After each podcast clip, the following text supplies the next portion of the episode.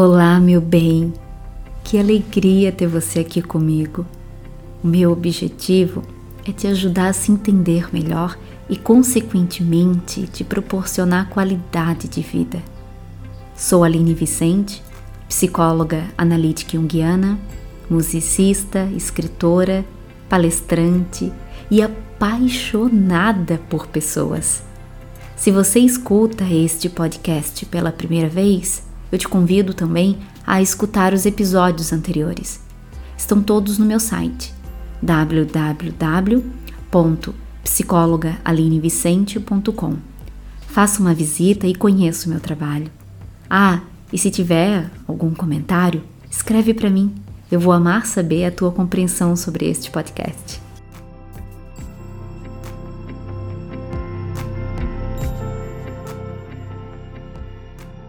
Episódio número 4 A importância da música na saúde mental. Para iniciar, irei citar uma frase de Platão onde o mesmo já dizia: Primeiramente, devemos educar a alma com a música e a seguir o corpo através da ginástica. E Nietzsche não estava errado quando afirmou que a vida sem a música seria um grande erro. E assim digo: música é paz, ponto de reflexão, resgate. E me sujeito a dizer: a plenitude de sentir. Já se perguntou como seu corpo funciona no contato com a música?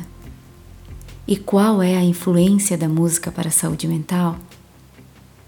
Bom, as pesquisas recentes mostram que ao ouvir música, é acionada uma série de circuitos cerebrais na área da cognição, das emoções, das coordenações motoras. Quando você ouve uma música, o que você sente? Quais os seus movimentos, sentimentos que desperta em você? Comumente realizo trabalho social em lar de idosos através de um projeto que eu fundei em 2016, o Psicomusicar, que, aliás, se você tiver interesse em conhecer, acesse o nosso site www.psicomusicar.com. E neste projeto eu realizo um trabalho em lar de idosos, onde juntamente com os idosos eu toco violão, canto. E certa vez me chamou a atenção uma senhora eu a observei entreabrir os lábios no ritmo de uma canção. O que me surpreendeu é que a senhora, devido à idade, tinha certas dificuldades motoras e, sobretudo, tinha Alzheimer. A mesma só permanecia sentada olhando vagamente para longe. Mas naquele dia ela estava olhando para mim. Me aproximei Parei de tocar o violão e fiquei em silêncio. Então pude ouvi-la cantar. Índia, seus cabelos nos ombros caídos, feito como a noite que não tem luar. E ela cantou a música inteira e depois me disse: Eu amo essa música cantavam para mim quando menina jovem. Eu fiquei assustada, pasma. Ela falou. A cuidadora comentou assustada que nunca tinha ouvido ela falar. É tocante, não é? Me emociona ao falar.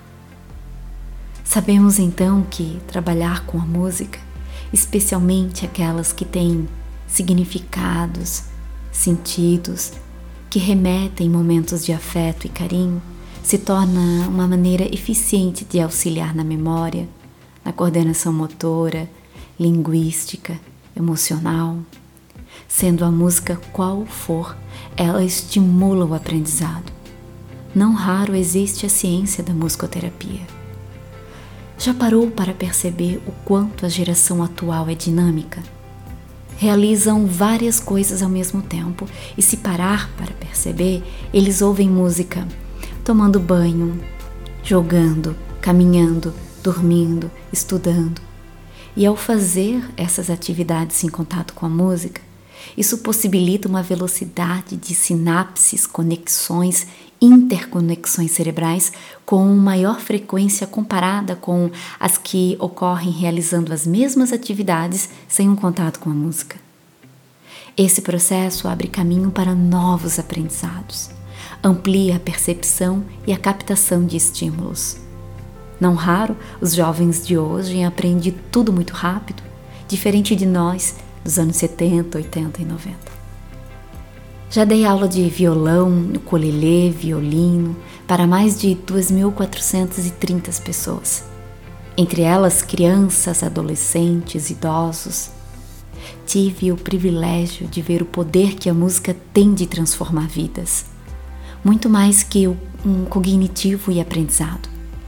Eu pude vivenciar o transformar de um sonho o sentido de uma vida e, sobretudo, a constatação de uma vitória. Certa vez, um aluno adolescente me disse: Professora, através da música eu encontrei o meu lugar no mundo.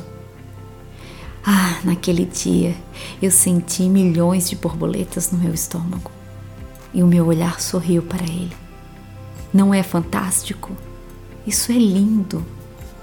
Em resumo, Basta um olhar interessado, uma atenção focada e uma decisão.